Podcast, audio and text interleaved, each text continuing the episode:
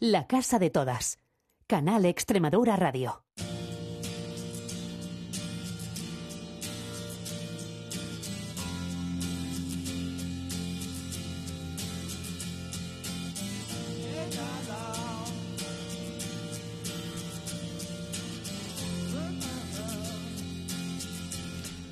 Buenas noches, ¿cómo están? ¿Cómo estáis? Bienvenidos, bien hallados a esta nuevo huequito en la programación de Canal Extremadura Radio que tenemos los lunes en la noche, desde las nueve y media hasta las diez, para hablar sobre diversidades sexuales y de género y sobre identidad eh, LGBTI en nuestra comunidad autónoma. Bueno, supongo que la música que suena la reconocen, ¿no? Es David Bowie, uno de los iconos sobre la bisexualidad, que nunca sabremos realmente porque no tenemos una declaración suya en primera persona, al menos que yo conozca si realmente lo fue o solo jugó con ello, como tantos músicos. Pero lo cierto es que es un recurso más o menos manido para comenzar a hablar de algo que nos parece importante, que siempre requiere un especial esfuerzo de visibilidad, que es la bisexualidad en nuestra tierra. ¿Y por qué? Porque el pasado sábado, antes de ayer, fue el Día Internacional de la Bisexualidad, también llamado Día del Orgullo Bisexual o de la Visibilidad Bisexual, que eh, se celebra anualmente el 23 de septiembre por todos los el activismo LGBTI, ¿no? Es un día que está llamado a la reivindicación por parte de todas las personas para reconocer y celebrar la bisexualidad, la historia de la bisexualidad, la cultura y en definitiva que se hable, que se sepa, que se escuche que la visibilidad, la bisexualidad existe, porque lo cierto es que pensando en el día de hoy o en el programa de hoy, el otro día me acordaba de cuando hace, madre mía, ya no sé, como 30 años, recuerdo haber salido del armario con un amigo y después de que le costase un poco aceptarme como gay, acababa diciendo aquella frase de lo que sí me parece un vicio ya es la bisexualidad. Porque bueno, que te puedan gustar los tíos, vale, pero que te puedan gustar las dos, los dos géneros ya es como vicio, te gusta todo y tal. Ese es uno de los mitos que existe sobre la bisexualidad. La pena es que 30 años después siga siendo así. De ello hablaremos hoy aquí, en la casa de todas. Bienvenidos, bienvenidas.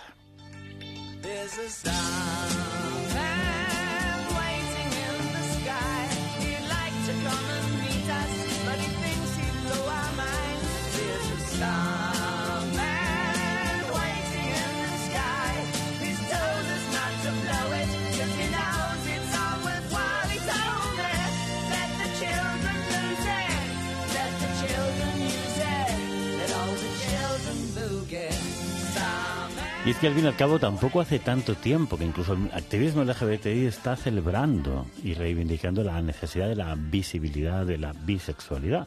Porque según los papeles que yo tengo, se celebra desde 1999 y reconozco que cuando uno comenzó en el activismo esta no era una cuestión. No sé si esto lo tendrá un poco más claro, que supongo que sí, porque es parte de su activismo y de su propia vida. Vanessa Lesme Coeme Coene. Ella es eh, miembro, es parte, es socia del grupo de políticas bisexuales de Extremadura. Entiende que todos sabemos que es la organización de mujeres LGBT de Extremadura. Eh, Vanessa, bienvenida a la Casa de Todas de nuevo. Sí, hola, muchas gracias, muchas gracias por la invitación y por darnos la oportunidad siempre de hacer visible efectivamente algo tan importante como es el Día de la Visibilidad Bisexual. Nada, gracias a ti, buenas noches, bienvenida a este horario nocturno que por segundo año tenemos. Y bueno, estamos casi arrancando temporada. Ya hablaremos, ya buscaremos hueco para hablar de los planes, la agenda, de lo que viene, de lo que queda de año y del curso, ¿no? Porque yo no sé si a veces ya organizamos más los años, más que de enero a diciembre, de septiembre a junio. No sé si a ti te pasa, a mí un poco sí. Pero bueno, supongo que es normal por, por, por, por eh, desviación profesional. Pero bueno, te decía, yo el dato que tengo es que el Día de la Visibilidad Bisexual comenzó a celebrarse en 1999. ¿Coincide en tu caso? Estamos hablando del siglo pasado, pero del último año del siglo pasado. Sí, sí, sí, es cierto que eh, a nivel a nivel internacional se da visibilidad a, este día desde 1999 y justamente este año se reivindica el 25 aniversario de, la bandera bisexual, ¿no? Mm. Que bueno, que como muchas personas sabrán, pues el, movimiento bisexual empezó en Estados Unidos justamente con la creación de esta bandera, de esta bandera y un grupo de, activistas bisexuales que vieron la necesidad de, reivindicar nuestra sigla, ¿no? En, en, en España sí es cierto que está reconocido y se reivindica desde el 2008 Entonces estamos un poco ahí todavía nuevecitas en, en la reivindicación, pero sí es cierto que desde el 2008 tenemos una reivindicación muy que se mantiene en el tiempo, ¿no? Que es la de reivindicar la existencia de la bisexualidad y nuestra lucha por evitar ser marginadas en el contexto eh, en, el, en, el, que nos movemos. Hmm. Y como siempre especialmente duro para las mujeres, ¿es tu percepción? Sí, hay mucha diferencia, efectivamente, como mm, tenemos en cuenta siempre que, que nos vivimos en un sistema capitalista y patriarcal en donde desafortunadamente, pues, en las dificultades o el estigma en todos los sentidos afecta mayoritariamente a las mujeres.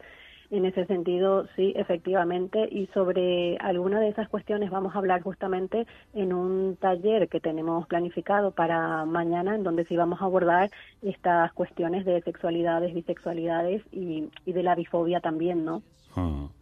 ¿Cuáles serían, a tu juicio, las principales? Porque yo decía que, que recordaba que cuando hablé de que yo era gay a un amigo, pues esto, ¿no? En los momentos en que uno empieza a salir del armario y cosas así, eh, que, le pesaba la idea de vicio sobre el concepto mm. del posible deseo hacia hombres y hacia mujeres.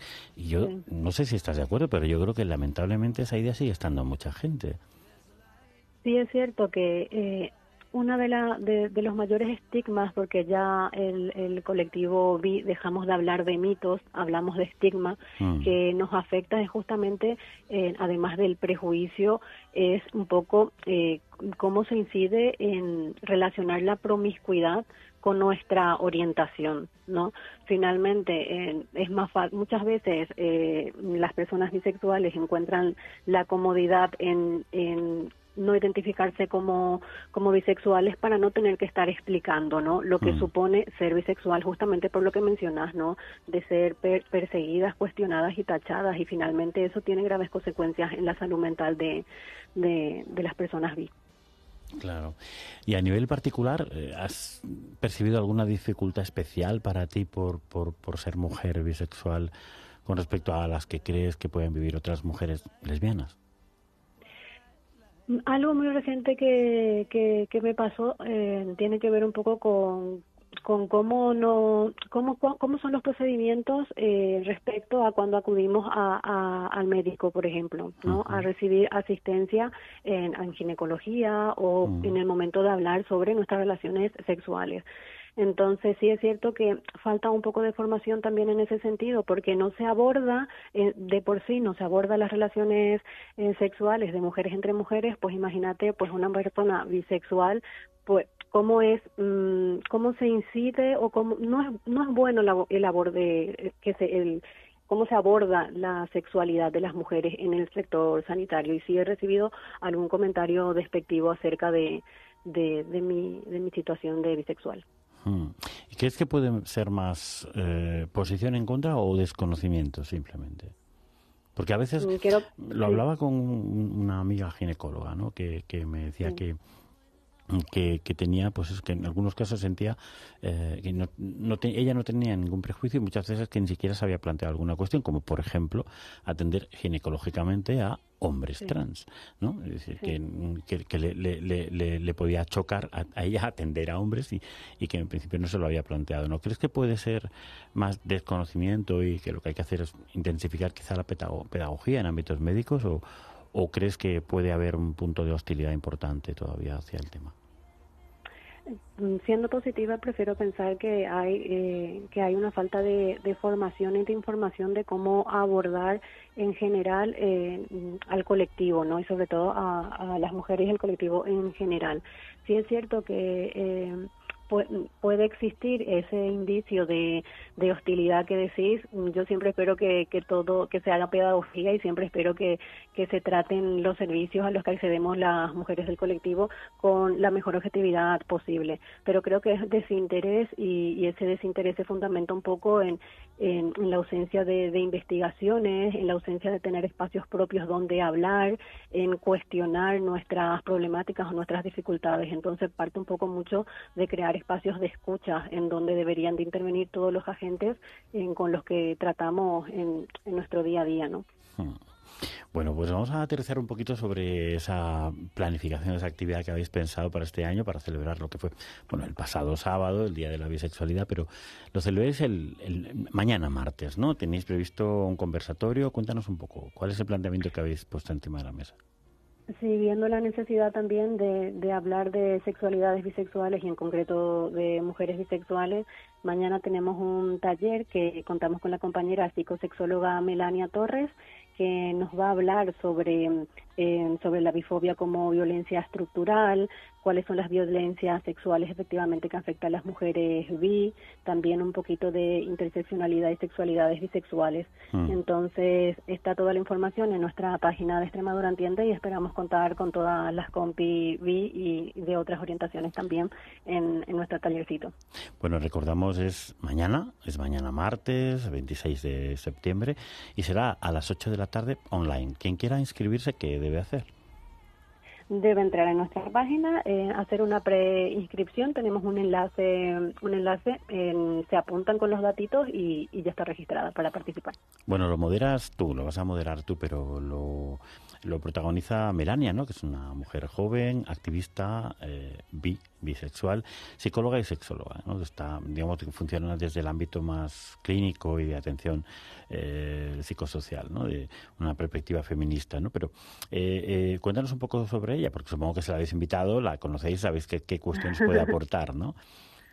Sí, sí, a, la compañera le conocemos de otros espacios activistas en los que compartimos con ella y pensando un poco en qué actividades hacer, eh, es fundamental contar con profesionales como ellas que hablando con ella pues y cuando le hicimos la propuesta de participar en el taller nos comentaba ella que eh, uno de los temas con los que más se sentía cómoda para poder abordar es justamente sobre las sexualidades bisexuales y efectivamente ella es máster en sexología en educación sexual, también tiene un máster en psicología sanitaria y de estudios de género. Así que estamos en muy muy muy buenas manos y mañana nos va a facilitar nos va a facilitar toda la información que, necesitamos las compañeras bisexuales. Seguro que sí, con ese enfoque desde la sexualidad, ¿no? Eh, para hablar de sexualidades bisexuales, ¿no? Que en principio eh, va un poco conecta con lo que te decía al principio de la compañera ginecóloga que no tenía un poco a veces dudas sobre cómo atender, que tenía dudas sobre cómo atender a, a veces a, las personas trans y a las personas eh, LGBTI. Bueno, hay, hay, hay una cuestión que supongo que evidencia todo esto que estamos hablando, ¿no? Porque hace poco eh, GTBI, entidad a la que pertenece Extremadura Entiende, hizo eh, pública una nota de prensa en la que denunciaba todas estas cuestiones y hablaba de la necesidad de reivindicar eh, el Día de la Visibilidad Bisexual y precisamente o pensando en ese 25 aniversario de la creación de la, de la bandera. Y uno de los datos más duros que yo recuerdo leer en aquella nota de prensa era que hablaba de que un 29% de las personas bisexuales sufríais acoso en algún momento de, vuestra vida, que es un dato realmente alto, es la tercera parte de, la, población. En esto entiendo que, la falta de visibilidad tiene mucha referencia, porque nos ponemos a pensar en, en nombres, en artistas, en referentes, y no es fácil que nos venga a la cabeza nombres de artistas o de personas públicas, personajes públicos, que sean reconocidos como hombres o mujeres bisexuales. Eh, y lo comentábamos hace un ratito, ¿no? Cuando estábamos hablando antes de esta conversación. Eh, pienso en músicos y aparecen nombres como comenzábamos con David Bowie, que se habla de que jugó con la ambigüedad sexual, se le tiene como referente de bisexualidad, pero en realidad nunca llegó a afirmar que yo sepa, ¿no? Porque gente que haya afirmado que es bisexual públicamente, ¿conoces algunos casos? A mí solo me viene a la cabeza el nombre de Concha Buica, que lo recuerdo en una entrevista del país y pocas personas más. Sí, a ver, eh, sí es cierto que cuando, cuando estudiamos la historia de la bisexualidad también se tiene mucho como referencia a Freddie Mercury, hablando mm. estrictamente en, en, términos de, de famoso. Sí es cierto que mm, eh, desde el activismo bisexual tratamos de incidir mucho y visibilizar mucho a las compañeras y a los compañeros de base, no relacionados a, a la fama, sino que hacen un trabajo y un activismo bi de calle ¿no? Mm. Entonces, en ese sentido, por ejemplo, es muy conocida la compañera Rocío Esperilla de, de Badajoz, que tiene contenido bisexual en, en Instagram. Hay compañeros de, y compañeras del, del grupo de políticas bisexuales también que, que se documentan. Recientemente sacaron una investigación sobre la situación de las personas bisexuales. Entonces, más allá de, de que sean o no personas famosas, eh, hacemos, tratamos de acuerpar el activismo eh, desde, desde la gente de abajo, ¿no? De abajo y de moverlo ahí, porque uno de los mayores problemas que tenemos en las personas bisexuales es que no tenemos un espacio propio. Lo hablábamos justamente eh, el sábado con, con, las compañeras Sandra y Tina, que son activistas bisexuales también, de la dificultad que supone en Extremadura eh, movernos o hacer nuestro espacio bisexual porque estamos todas ubicadas súper lejos unas de otras. Mm. Entonces, ves, por ejemplo, que hay activismo, eh, en activistas en Madrid que están mejor organizadas, autogestionadas, y en Extremadura, pues desafortunadamente, por, por donde estamos ubicadas todas, muchas veces nuestro activismo está un poco limitado. Pero yo cuando pienso en una referente bisexual, por, ejemplo, pienso en mi amiga Tina del barrio de allá, de mm. cerca de, de la parte antigua, y cuando pienso en activista bisexual y alguien dice, ¿qué podemos hacer este día? ¿A quién le conocemos? Pues la amiga de base que hace activismo bisexual. Pues muy bien, hay que dar esa referencia y además la que nos ha referido anteriormente. Bueno, gracias Vanessa por estar con nosotros en la casa de todas en este eh, bueno pues un pequeño recordatorio de que hay que seguir celebrando la visibilidad bisexual, que vaya muy bien el conversatorio de mañana y nos seguimos hablando porque la semana que viene o la otra tenemos que hablar de agenda de Extremadura entiende para el otoño. Pero bueno, ha sido un placer tenerte aquí. Igualmente, muchas gracias por la invitación. Un saludo a todas. Nada, un abrazo.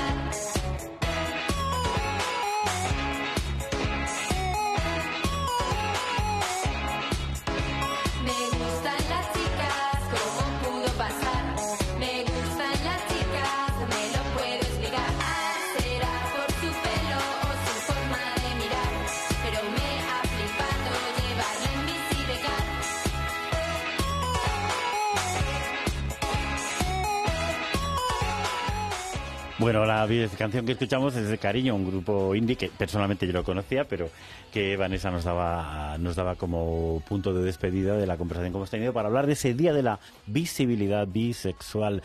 Pero eso es el inicio un poco de lo que ha sido el, arranque del otoño, que ya está con nosotros definitivamente. Y bueno, que nos hablar un poquito de eso, aunque solo sean unas pinceladas porque, porque yo sé que el otoño siempre viene muy cargado para Triángulo. Hugo Alonso, muy buenas noches, ¿cómo estás? Hola, buenas noches, ¿qué tal? Pues, pues ajetreado ya. Yo te veo vos de que este fin de semana ha salido mucho, me parece a mí. Los fines de semana son para disfrutarlos. Pues di que sí, di que sí, que al fin y al cabo estamos aquí dos días, claro que sí. Bueno, ¿qué tal? ¿Cómo estás? Pues bueno, planificando y ejecutando ya casi, o sea, no hay mucho tiempo para pararse a, a, a despistarse, ¿no? Eh, simplemente, bueno, pues el otoño es una época muy ajetreada, muy intensa de, actividades, ¿no? Hasta el final de año. Y así estamos ya. Imaginaos que hace muy poquito han empezado los centros educativos y una parte importante del trabajo que realizamos en ese triángulo es la intervención precisamente en esos espacios a distintos niveles y bueno, pues estamos enviando cartas para empezar a dar talleres por toda Extremadura, por ejemplo. Una de las actividades más potentes. Bueno, a ver, algo que destaques que a ti te motive especialmente o que te parece que es importante de este otoño que arranca el Triángulo Extremadura en el activismo contexto, situamos una Extremadura en la que ha cambiado el gobierno y eh, puede haber o no alguna implicación en ese sentido. Eh, en principio, en la agenda de Triángulo, por lo que vais planteando, ¿hay algún cambio? ¿Hay algo que destaque? ¿Qué nos eh, destacarías tú? Bueno, en principio, pues por ir un poco cronológicamente, tenemos en unos días un encuentro de jóvenes LGBT, que es también un clásico ya en los otoños, quizás un pelín más temprano que este año, pero bueno, la disponibilidad de los albergues y estas cuestiones al final también tienen mucho peso en las decisiones de fecha. Condicionan. Así que sí, efectivamente, así que a mediados de, octubre nos vamos con un grupo de, jóvenes a trabajar en, en cuestiones relacionadas con el activismo, el empoderamiento de las personas LGBTI, y también con, con muy buenas energías, con ganas de pasárnoslo también muy bien, que también es importante. Mm. Eso sería, yo creo que de, todo lo que tenemos por ahora, eh, yo creo que es de lo que más nos ilusiona. ¿no? Eh, los encuentros se retomaron hace seis años, bueno, evidentemente faltando el año de, pandemia, ¿no? pero enseguida los hemos vuelto a recuperar porque nos parece una pieza clave para el trabajo que venimos realizando durante todo el año con estos jóvenes y con estas jóvenes. ¿no? Mm. Eh, quizás para mí es como el, fin de semana así más especial, aunque es verdad que lo que verdaderamente viste de gala el otoño es el Festival de Cine, que por cierto, eh, Festival de Cine Queer de Extremadura, el Fan Cine Queer, mm. porque bueno, queríamos buscar un nombre mucho más inclusivo y estamos de estreno de nombre. Se ha hecho mayor, 25 años se celebró el año pasado, ¿no? Me parece mentira. Parece pues, mentira cómo pasa el tiempo. algo tienes que ver también, ¿no? Que pasa el tiempo, sí. Fanzine Queer es el nombre que estrena lo que nació como fanzine gay. Bueno, en honor a la verdad, nació como muestra de cine gay lésbico de Extremadura, pero es, la evolución de, de, las vidas, ¿no? Al principio, pues eso, hace 25 años hablaba de gay lésbico y cualquiera se deja ahora cualquier letra y LGBTI tampoco incluye todo y pensáis que queer es más inclusivo, ¿no? Sí, sí, de alguna manera se busca, bueno, pues que todo el mundo se sienta representado dentro de este festival, que bueno, pues al final es uno de los, de los leitmotiv, ¿no? Que, la gente genere un referente en el cine y bueno, pues utilizar ese cine como, como herramienta de transformación social, ¿no? De alguna manera. En noviembre, como siempre, ¿no? Como siempre en noviembre, eh, bueno, pues entre la... Este noviembre no empieza con una semana completa, entre la entre la bueno primera segunda semana. Vale, vale. Perfecto. Bueno, pues ahí queda anotado ese encuentro de jóvenes, eh, esos talleres educativos y el fanzine queer, que supongo que seguirá yendo a cada año más localidades. Pero bueno, ya hablaremos de eso eh, más adelante en algún programa cuando tengáis algo más de detalle, porque supongo que todavía estaréis cerrando la programación y se estará preparando, supongo, no lo sé.